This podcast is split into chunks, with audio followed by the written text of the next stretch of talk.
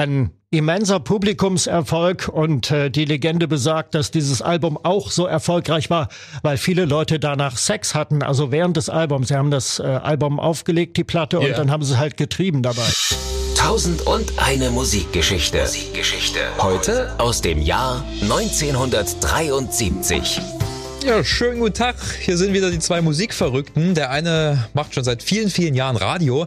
Vor allem als Musikjournalist ist er unterwegs bei verschiedenen Sendern, hat auch ein riesen Musikarchiv bei sich zu Hause und Buchautor ist er auch noch. Und zwar unser Musikexperte Lutz Stolberg. Ich freue mich, hallo. Ja, ich bin Carsten Richter. Ich bin auch beim Radio, wenn auch nicht ganz so lange wie Lutz.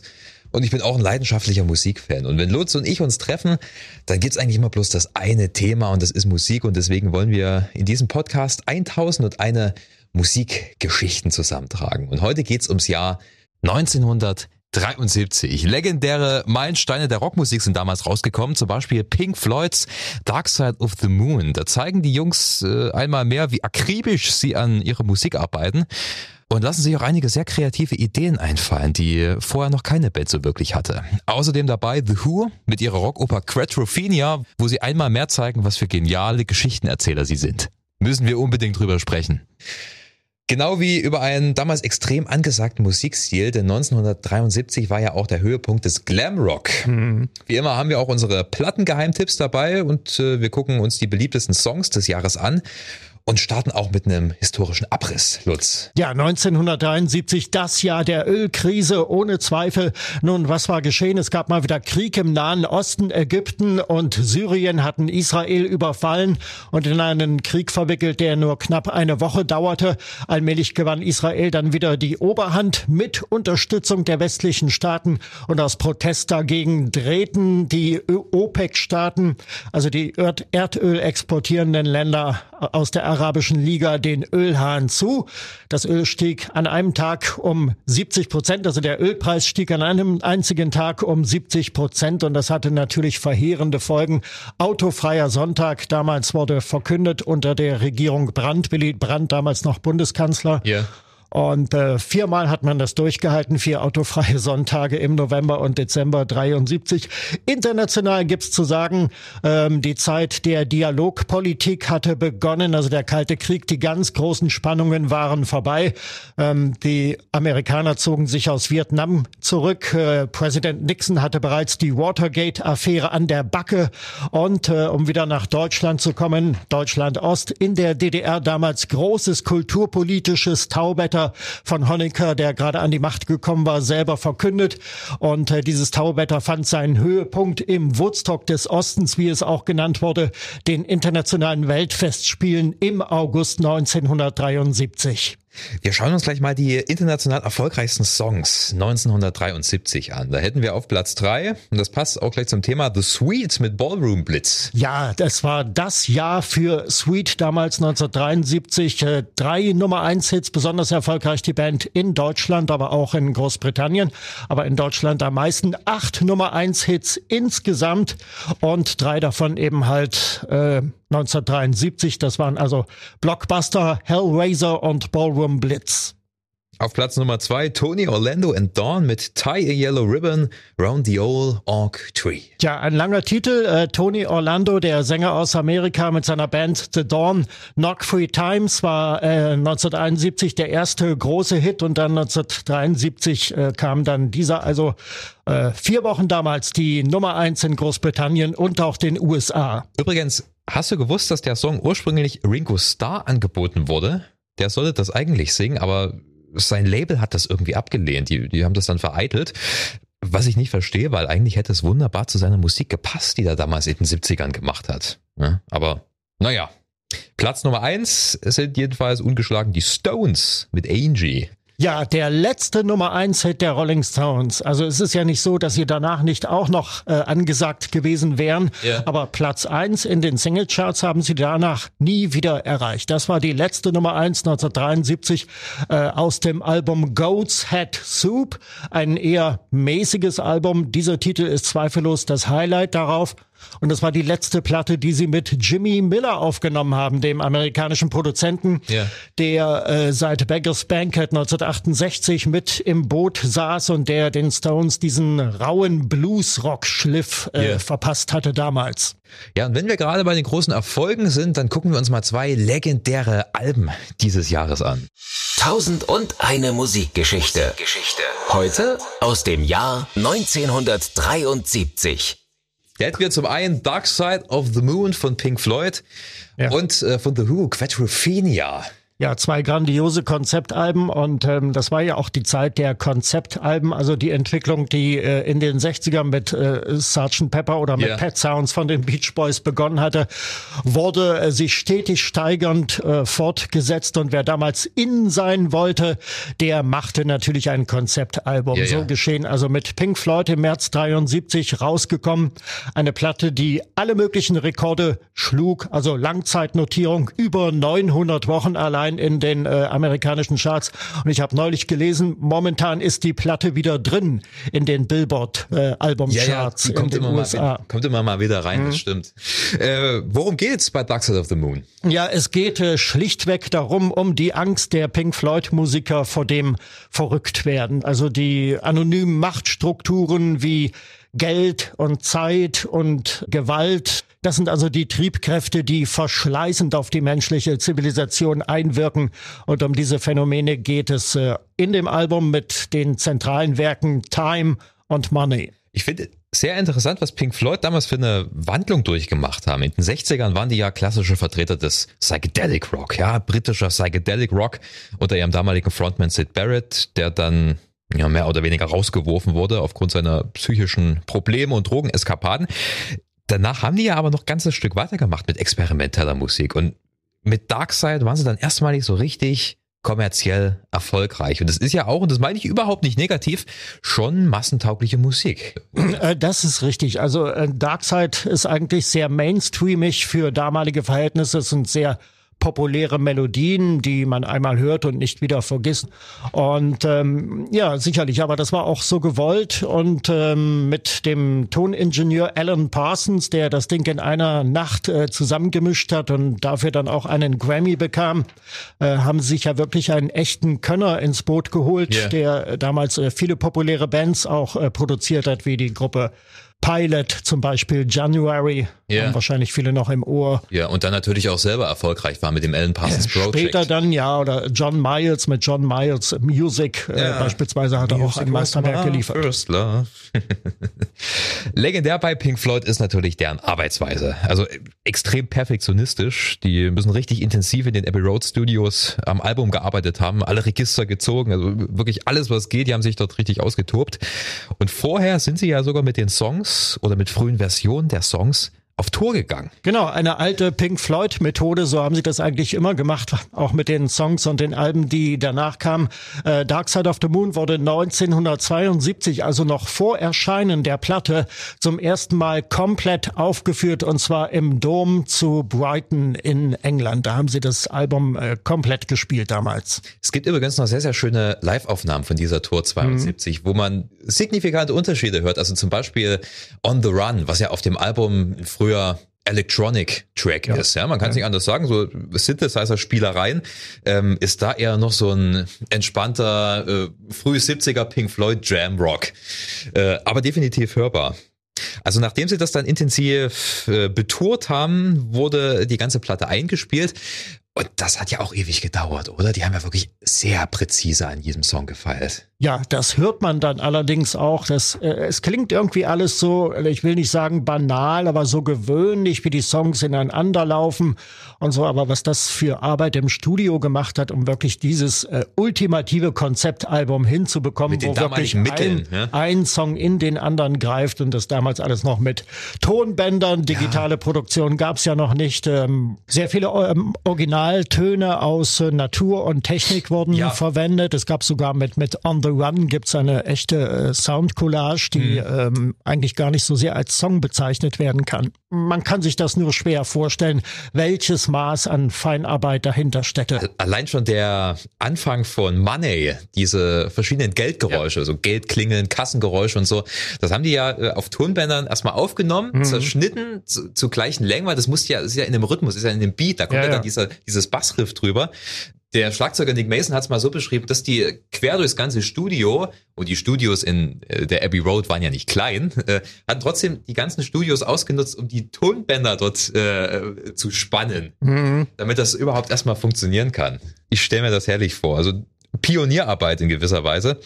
Und natürlich diese ganzen Einspieler, die hatten ja Interviews geführt. Ja, genau unter anderem mit den Wings, also der Band von Paul McCartney, über die wir auch noch reden die müssen. Die waren da im Studio oder wie? Genau. Ja. Und ähm, das war aber irgendwie zu gestelzt irgendwie. Also die Pink Floyd Musiker waren unzufrieden damit und ja. äh, sie haben dann ähm, O-Töne von einem Roadie genommen, der glaube ich die Anfangssequenz spricht mit I've been mad for fucking years. Das deutet an, worum es geht. Also yeah. um dieses äh, Thema verrückt äh, zu werden, durchzudrehen und dann ähm, zum Schluss haben wir dann noch den Viertner der Abbey Road Studios. Dieser, dieser ikonische Schlusssatz. There is no dark side of the moon really. Matter of fact, it's all dark. Ähm, kein sehr optimistischer Schluss. Legendär ist ja aber auch das Albumcover. Ja, genau, äh, gestaltet von Storm Ferguson, äh, dem Pink Floyd Grafiker, der also die besten äh, Albencover für die damalige Band lieferte, auch in den Jahren danach. Storm Ferguson von von Hypnosis hieß yeah. die die Künstlertruppe, die äh, das Artwork für Pink Floyd gestaltet hat. Und die haben sich orientiert äh, an einer alten klassischen Platte aus dem Jahr 1972, ein Beethoven Beethoven Klavierkonzert wurde damals veröffentlicht und da gab es also auch auf dem Cover diese Spielerei mit diesem Prisma, auf das ein weißer Lichtstrahl trifft, der dann in seine einzelnen Spektralfarben äh, durch dieses Prisma zerlegt wird. Yeah. Also ein ganz schlichtes Motiv, was wahrscheinlich gerade deswegen so legendär geworden ist. Die Platte kam ja, nachdem sie erschienen ist, nicht wirklich so gut an. Also die Presse fand's teilweise zu perfekt, zu perfekt produziert und auch zu wenig avantgardistisch, wenn man bedenkt, was Pink Floyd vorher für Musik gemacht haben. Aber im Laufe der Jahre hat sich das dann so eine Art Kritikerliebling gemausert. Und ein Publikumerfolg war es ja sowieso, oder? Ein immenser Publikumserfolg und äh, die Legende besagt, dass dieses Album auch so erfolgreich war, weil viele Leute danach Sex hatten, also während des Albums. Sie haben das äh, Album aufgelegt, die Platte, yeah. und dann haben sie halt getrieben dabei. Ich möchte vielleicht nicht unbedingt so hm. On the Run Sex haben, aber bei den anderen, gerade bei, bei Us and Them. Zum Beispiel, ja. Bei The Great Gig in the Sky, dieser ekstatische Gesang ja, ja. von Claire Torrey, genau. der Gastsängerin, passt auf jeden Fall. Kann ich mir gut vorstellen. 1973 war ein gutes Jahr für die Rockmusik. Dark Side of the Moon ist ein wunderbares Beispiel. Und wer das noch nie gehört hat, dieses wunderbare Album, dann zwei Dinge. Erstens, schämt euch. Und zweitens, holt euch die Platte, hört sie euch bei, bei Spotify Sex. an. Ja, das sowieso. Wir schauen uns mal das andere große Konzeptalbum an, 1973, und zwar The Who mit Quadrophenia. Genau, im Herbst 73 erschien damals ein Doppelalbum und die zweite Rockoper vier Jahre nach Tommy kam also Quadrophenia. Wiederum genial zusammengetüftelt von Pete Townsend. Eine irre Story dahinter und irre Musik. Der Ansatz ist ja aber vollkommen anders als bei Dark Side of the Moon. Es wird ja eine richtige Geschichte erzählt. Ja, das ist richtig, genau. Also eine richtige Story. Die äh, Geschichte von Jimmy, einem Mod und äh, seinen inneren Konflikten. Also The Who blicken da auch ein bisschen zurück auf ihre eigene Vergangenheit als Kultband der Mod-Bewegung in den 60ern, damals in England. Dieses Thema wird äh, aufgegriffen und sehr abstrakt verarbeitet. Ja, die Mods waren die, die mit ihren Vespas und ihren Parkas und feinen Anzügen durch die Gegend gefahren ja. sind sind. Die erklärten Gegner der Rocker. Stimmt, darum geht's ja dann auch teilweise bei äh, Quadrophenia.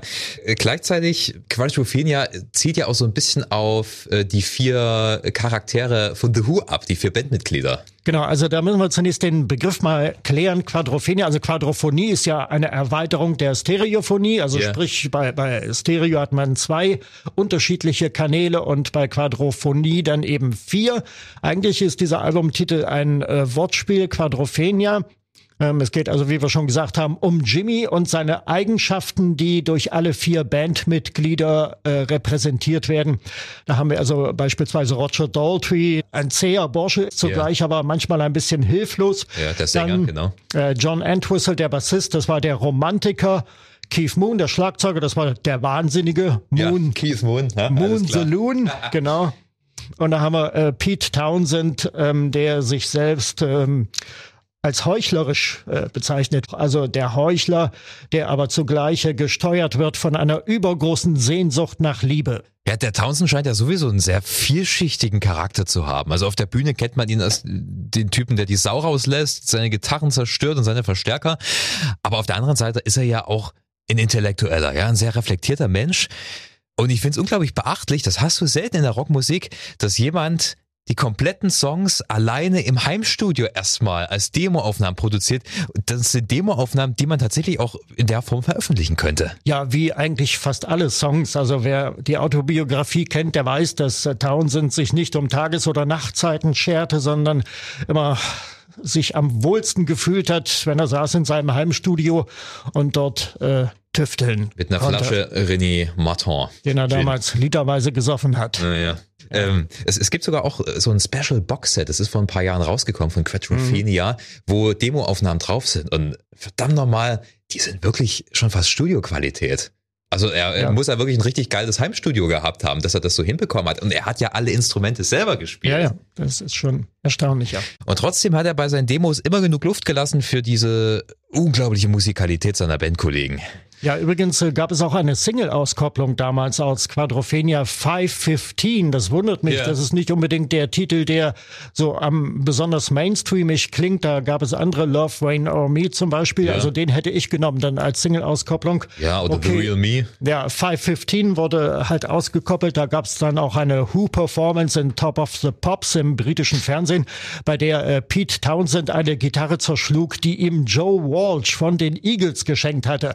Ein Skandal. So geht der Mann also mit Geschenken um. Hat es eben Joe Walsh übel genommen? Das ist nicht überliefert. Aber Joe Walsh ist, glaube ich, ein entspannter Typ. Das äh, wird schon alles in Ordnung gewesen sein. Wusstest du übrigens, äh, die ganzen Synthesizer, die man da hört, die sind auch alle aus Townsends Heimstudio, weil die diese frühen Synthesizer, also zum Beispiel der ARP 2500, den hat Townsend sehr gerne genutzt, die waren so wuchtig, ja. die konnten sie gar nicht ins Studio äh, schleppen. Die standen halt alle bei Townsend irgendwo rum und er hat die dann quasi als Overdubs nochmal extra drüber eingespielt. Genau, und die wurden dann ja auch bei Live-Konzerten, also diese Basic Tapes äh, eingesetzt, wie zum Beispiel, also bei Baba O'Reilly ist das äh, wohl äh, prägnanteste Beispiel. Auf, auf, dem Vorgängeralbum drauf, oder ja, bei Who's genau, Next? Bei Who's Next, genau, ja. von 1971, ähm, ja, dieses äh, Keyboard-Motiv, dieses Synthesizer-Motiv ja. am Anfang, dass man live wahrscheinlich gar nicht so einfach äh, reproduzieren kann auf der Bühne. Das wurde dann, also immer wenn der Titel gespielt wurde, wurde das, das Tape eingespielt. Das müssen doch auch verdammt chaotische Auftritte gewesen sein. Das gab's ja vorher kaum, dass man mit einem Backing-Track gearbeitet hat, oder? Ja, ja. ja. Hätte ich mir gerne mal angehört. Also ich finde es musikalisch sehr, sehr interessant. Er mischt halt diesen klassischen Rock'n'Roll, von dem sie kommen, mit dem sie angefangen haben, mit ähm, orchestralen Elementen. Ich habe mir gestern nochmal die Zeit genommen und mir so ein paar Sachen angeguckt. Also gerade von Love Rain or Me, das sind vier Klänge, fünf Klänge dabei. Das ist schon ziemlich komplex. Also ich wäre gerne mal ja. dabei gewesen, wie er in seinem Heimstudio dort die ganze Zeit sitzt, Schnaps trinkt und diese Sachen komponiert. Ja, es ist wirklich so, dass äh, Pete Townsend, der Bühnenrabauke, sicherlich als Komponist lange unterschätzt wurde. Aber ich glaub, glaube, inzwischen hat man seinen wahren Wert für die Entwicklung der Popmusik äh, erkannt und äh, ich habe ja vor wenigen Jahren mal das Glück gehabt, äh, Roger Daltrey äh, telefonisch interviewen zu dürfen und äh, wir haben da auch über Pete Townsend gesprochen und äh, Daltrey sagte nur den einen Satz, äh, he's the greatest rock and roll writer in the world. Ich weiß, wir können Dark Side of the Moon und Quadrophenia nicht wirklich miteinander vergleichen, weil sie wirklich in sehr unterschiedliche Richtungen gehen. Aber mal ganz ketzerisch gefragt, Lutz, was ist dein Favorit? Für welches entscheidest du dich? Was Hä? nimmst du mit auf die einsame Insel? Also gut, auf die einsame Insel würde ich sowieso Sgt. Pepper mitnehmen und nichts anderes, aber. Ja, das ist jetzt egal, außer Konkurrenz. Wenn ich mich da jetzt entscheiden müsste, die erste Seite von Dark Side of the Moon und äh, vielleicht die zweite von Quadrophenia. Ich weiß es nicht. Es ist schwierig zu beantworten. Ich wüsste es tatsächlich auch nicht. Ähm, bei mir schwankt das auch immer mal. Hm. Also ähm, ich sage jetzt einfach mal Quadrophenia. Okay. Ich mag diese The Who Power. Ich bin zwar riesengroßer Pink Floyd Fan, aber Quadrophenia, hm. Hat was. Okay, von den Konzeptalben und Rockopern dieser Welt kommen wir jetzt zu einem Stil, der damals auch sehr angesagt war, obwohl er in eine vollkommen andere Richtung ging. Tausend und eine Musikgeschichte. Geschichte. Heute aus dem Jahr 1973. Das war ja auch das große Jahr für den Glam Rock. Du hast es mhm. vorhin schon erwähnt, in der deutschen Hitparade waren Sweet mit äh, gleich drei Songs äh, auf Platz eins in diesem Jahr bei Glamrock denkt man ja immer an Make-up, äh, ja. Plateauschuhe, knallbunte Kostüme. Musikalisch lässt sich das aber schwer festmachen, weil einerseits hat man Oldschool Rock'n'Roll, mhm. man hat so diese, diese Bubblegum-Pop-Nummern und sogar Psychedelic Rock. Das äh, stimmt ja, wobei man sagen muss, Glamrock war sowas wie die Antwort oder die äh, Protestbewegung äh, zu den überbordenden äh, Konzeptversuchen damals. Es war praktisch äh, die Rückkehr zum Drei-Minuten-Song, wobei jetzt nicht alle Songs drei Minuten gedauert haben, yeah. aber zum kurzen, prägnanten Song, der ins Ohr geht, der sich verkauft und äh, die Idee stand damals äh, dahinter. Glamrock war eine Erfindung, also das Wort eine Erfindung der britischen Musikpresse, weil ja diese Bewegung halt ein Etikett brauchte. Und äh, 1971 gilt als Geburtsjahr. Damals äh, hat äh, die Kostümbildnerin von äh, Mark Bowen von T-Rex ihm vor einem Auftritt äh, Glitzerzeug ins Gesicht gestreut und daraufhin war der, Na der Name Glitter oder beziehungsweise Glamrock äh, geboren. T-Rex hatten ja vorher ihr Folkpop gemacht, oder? Ja, sie waren, ah, ja genau, sie haben äh, 67 angefangen mit äh, ja, Folk, Pop, kann man sagen, bisschen psychedelisch angehaucht yeah. im Geist der damaligen Zeit. Davon war dann ab 1971 nichts mehr übrig. Dann wurde eigentlich nur noch äh, gepowert, Power Rock, Children of the Revolution und die Songs sind ja bekannt. Das, was mir an T-Rex ganz besonders gefällt, ist, dass sie Rock'n'Roll gemischt haben mit ähm, Streichern da ist irgendwie mal ein Produzent äh, wahrscheinlich drauf gekommen. Mhm. Children of the Revolution ist wahrscheinlich das prominenteste Beispiel. Ähm, das macht den Sound richtig schön wuchtig, oder? Ja, genau. Also wobei da auch nichts eingespart wurde an Aufwand, was die Songs anging äh, in Sachen Glamrock. Wir yeah. haben schon kurz erwähnt, dass es keine typischen stilistischen Merkmale gab. Das ist richtig, aber so, so ein paar Grundmuster waren eigentlich immer ähm, mit dabei. Also viel Rhythmus. Zum einen, das hat man bei The Sweet ganz besonders, wenn wir uns Blockbuster Orchester anschauen, da yeah. ist also das, das Schlagzeug noch, noch lauter aufgenommen als die Gitarren. Das spielte eine erhebliche Rolle. Dann gab es den sogenannten Badezimmereffekt, wo die Stimme so einen gewissen Hall bekam, dass es manchmal klingt wie im Badezimmer aufgenommen. Das hat man bei vielen T-Rex-Songs, oder? Genau. Bei Gary Glitter haben wir es auch und ja, sogar Leute wie John Lennon haben das damals äh, kopiert. Gibt also auch ein paar Aufnahmen von Lennon aus der damaligen Zeit. Da hat er seine Stimme auch diesen merkwürdigen Hall. Stimmt, stimmt. Jetzt, wo du es sagst. Wen haben wir denn noch? Slade. Slade war doch auch ein großes Ding damals, oder? Genau. Slade damals äh, sechs Nummer eins Hits im Ganzen. Sie wurden schon als legitime Nachfolger der Beatles äh, gehandelt damals. Das geht ja immer sehr schnell in England. Wenn ja, jemand ja. Äh, erfolgreich ist, eine Band, dann sind das immer gleich die neuen Beatles. Und so war das mit Slade auch, obwohl sie sich stilistisch eigentlich überhaupt nicht verändert haben. Die hatten ja dann in den 80ern nochmal so ein, so ein großes Comeback, oder? Ja, 1984 mit My Oh My und dann im Schlepptau noch so ein paar andere Songs hinten Run, dran. Runaway. Ja, genau. Okay, wen gibt's noch? Bowie. Bowie ist ja quasi auch zumindest in der damaligen Phase, kann man ja auch schon zu Glamrock zählen, oder? Absolut, ja. Wobei wir, wenn wir über Bowie sprechen, dann auch endlich auf die Mode kommen müssen im Glamrock. Da ging es nämlich wirklich kunterbunt zu. Das mutete irgendwie alles futuristisch an. Und ich sage immer, Glamrock, das war die Steigerung äh, der hippiesken äh, Verkleidungskultur in den 60ern. Die Hippies schwebten über der Erde, eight miles high. Yeah. Glamrock aber griff nach den Sternen. Und ähm, ja, um nochmal auf Bowie zu kommen, er hat ja mit seiner Kunstfigur Ziggy Stardust sowas wie äh, eine Ausgeburt des Glamrock, yeah. ähm, hat er dann gesehen, dass diese Richtung sich nicht erfolgreich weiterentwickeln kann und er hat dann also praktisch symbolhaft Ziggy Stardust auf der Bühne sterben lassen. Er hat also seinen Tod äh, inszeniert und ähm, damit hat er sich dann, hat er auch seinen persönlichen Schlussstrich damals unter den Glamrock gezogen. Man sollte vielleicht noch kurz über die Macher sprechen. Dahinter stehen also hinter der Glamrock-Bewegung Produzenten wie Phil Wayneman, das ist der Mann, der Sweet groß herausgebracht hat. Natürlich die Namen Mickey Chin und Mike Chapman, das äh, Fließbandschreiber-Team damals. Die haben ja nicht nur Sweet, sondern auch Susi Quattro oder Bands wie Matt dann mit Songmaterial yeah. versorgt. Es waren also keine Eigenkompositionen, die Okay. Sweet dort äh, angeboten haben. Ah, okay, das wusste ich nicht. Ja, dann gab es äh, Tony Visconti, den berühmten Produzenten, genau. Und natürlich Mickey Most mit seinem Plattenlabel RAK Records. Das war also das Label, das die ähm, angesagtesten Bands der damaligen Zeit unter Vertrag hatte. Also Sweet, Susi Quattro, Hot Chocolate, dann später Racy, Mutt und Ja. so weiter. Die sind alle bei RAK Records und bei Mickey Most äh, groß geworden. Mick Ronson fällt mir da noch ein, Gitarrist von Bowie, auch großer Wegbereiter in Sachen Glam Rock. Ja, definitiv. Roxy Music könnten wir vielleicht auch noch mit erwähnen, erwähnen, die frühen zumindest. Mhm. Ja. Oder Kiss zum Beispiel, damals auch gegründet, 73. Ja, stimmt, stimmt. Ja, Auch mit ihrem grotesken Mummenschanz auf der Bühne. Das war auch eine Ausgeburt des Glamrock. Also für mich persönlich hat Glamrock äh, eine entscheidende Rolle gespielt. Ich habe den ja in Echtzeit noch ein bisschen mitbekommen. Ich begann damals im Alter von neun Jahren mich für Musik zu interessieren. Und meine erste große Liebe waren The Sweet Teenage Rampage, war damals gerade rausgekommen, Yeah. Anfang 74.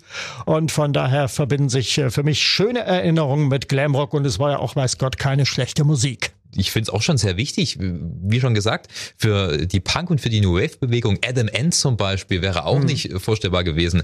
Richtig. äh, Ohne Glamour. Klar, es wirkt im Rückblick auch ein bisschen albern, die Kostümierungen. Das würde man, glaube ich, heutzutage nicht mehr so gut durchkriegen. Nein, in dem Maße nicht. Aber musikalisch ähm, feiert der Stil schon regelmäßig so ein kleines Revival. Also ich kann mich gut dran erinnern, in den Nullerjahren war zum Beispiel eine englische Band sehr populär, The Darkness, die quasi eins zu eins Glamrock gemacht haben. Das war musikalisch nichts anderes. Die haben das Rad nicht neu erfunden, aber es war ziemlich geil. A Thing Called Love äh, war damals ein großer Hit. Puh, Lutz. Mir raucht der Kopf. Wir haben jetzt gerade sehr viele äh, Bandnamen und Songtitel und Alben genannt. Äh, trotzdem sind wir noch nicht ganz fertig. Wir haben ja noch unsere Plattengeheimtipps. Tausend und eine Musikgeschichte. Geschichte. Heute aus dem Jahr 1973. Alben, die man vielleicht nicht sofort auf dem Schirm hat. 1973, was kannst du empfehlen? Ja, eine wichtige Platte ist natürlich noch äh, von Paul McCartney und den Wings Band on the Run, damals äh, Anfang Dezember veröffentlicht. Kann inhaltlich sicherlich nicht mithalten mit Pink Floyd, Dark Side of the Moon oder eben äh, The Who Quadrophenia. Yeah. War aber für McCartney die Wiedergeburt nach den Beatles im ganz großen Stil. Er hat ja Anfang der 70er Jahre mit den Wings äh, nicht so furiose Erfolge feiern können. Die Band wurde belächelt und als äh, Muzak, also als Musikmüll abgetan. Mit äh, Band on the Run hat er dann eindrucksvoll bewiesen, dass er es noch immer kann, fabelhafte Songs zu schreiben, wie zum Beispiel Bluebird, Jet oder auch äh, Picassos Last Words. Ja, oder Band on the Run selber, finde ich auch ist ein genialer Song. Der Titelsong absolut, ja. Wunderschönes McCartney-Songwriting. John Lennon hat ja die Platte auch gut gefunden. Er hat ja später mal gesagt, ähm, äh, Band on the Run ist ein fantastic Album. Und wenn Lennon, äh, die beiden waren sich damals vorübergehend Spinnefeind, Äh, das gesagt hat, dann muss die Platte ja einfach gut sein. Äh, ich finde, es ist eine tolle Platte, aber ja, es hat nicht die gleiche Strahlkraft wie Dark Side of the Moon zum Beispiel, weil es gibt ein paar Nummern, die plätschern so ein bisschen dahin. McCartney schreibt ja auch manchmal so seichte Songs. Das macht er gut und das passt auch wunderbar zu ihm, aber gefällt mir nicht alles. Man überhört vieles. Da hat ihm dann das Gegengewicht von John Lennon gefehlt. Ja, ja, genau, so, so ein bisschen was Ja, Böses, Zynisches. Ja. Ähm, meine Plattenempfehlung ist aus dem Prog Rock. Äh, Genesis, Selling England by the Pound. Das ist meiner Meinung nach äh, das beste Genesis-Album.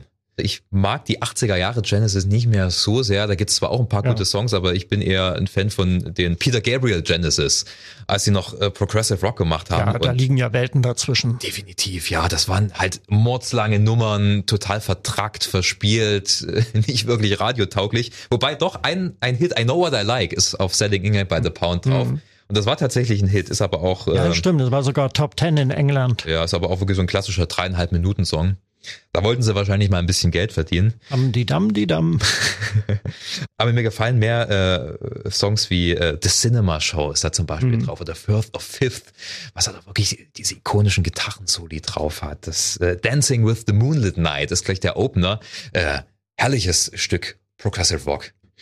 Ähm, ich habe ja auch auf meinem Zettel noch eine sehr, sehr lange Liste mit weiteren äh, Plattenempfehlungen Ja. und ich weiß, wir sollten uns eigentlich bloß auf eins beschränken. Mache ich jetzt aber nicht, weil es sind noch äh, viele, viele andere ähm, 1973, die definitiv hörenswert sind. Ich nenne sie einfach mal. Yes haben wunderbares Live ähm, Dreifachalbum, wenn mich nicht alles täuscht, rausgebracht namens Yes Songs. Ähm, Tom Waits hat sein Debütalbum rausgebracht, Closing Time. Äh, da hört man Tom Waits, wie man ihn danach eigentlich nie wieder gehört hat, mit einer relativ klaren Stimme. Er ist ja eher dafür bekannt, hm. so diese, diese Säuferstimme ja, ja. zu haben. Äh, Led Zeppelin, Houses of the Holly. Genau. Mike Oldfield, Tubular Bells. Stimmt, Unbedingt stimmt. das Debüt damals. Mike Oldfield war gerade mal 18, als er die Platte eingespielt hat. Er hat alle Instrumente selber gespielt und äh, die LP, weil ihn kein Mensch kannte, lag zunächst wie Blei in den Regalen. Yeah. Das sollte sich aber äh, ändern anderthalb Jahre später, als ein Regisseur namens William Fredkin den Horrorschocker Der Exorzist inszenierte und ein paar Töne aus Tubular Bells dafür als Filmmusik verwendete. Danach wurde dann die LP ein Riesenerfolg. Ach schön. Lutz, haben wir noch Zeit für einen zweiten Teil?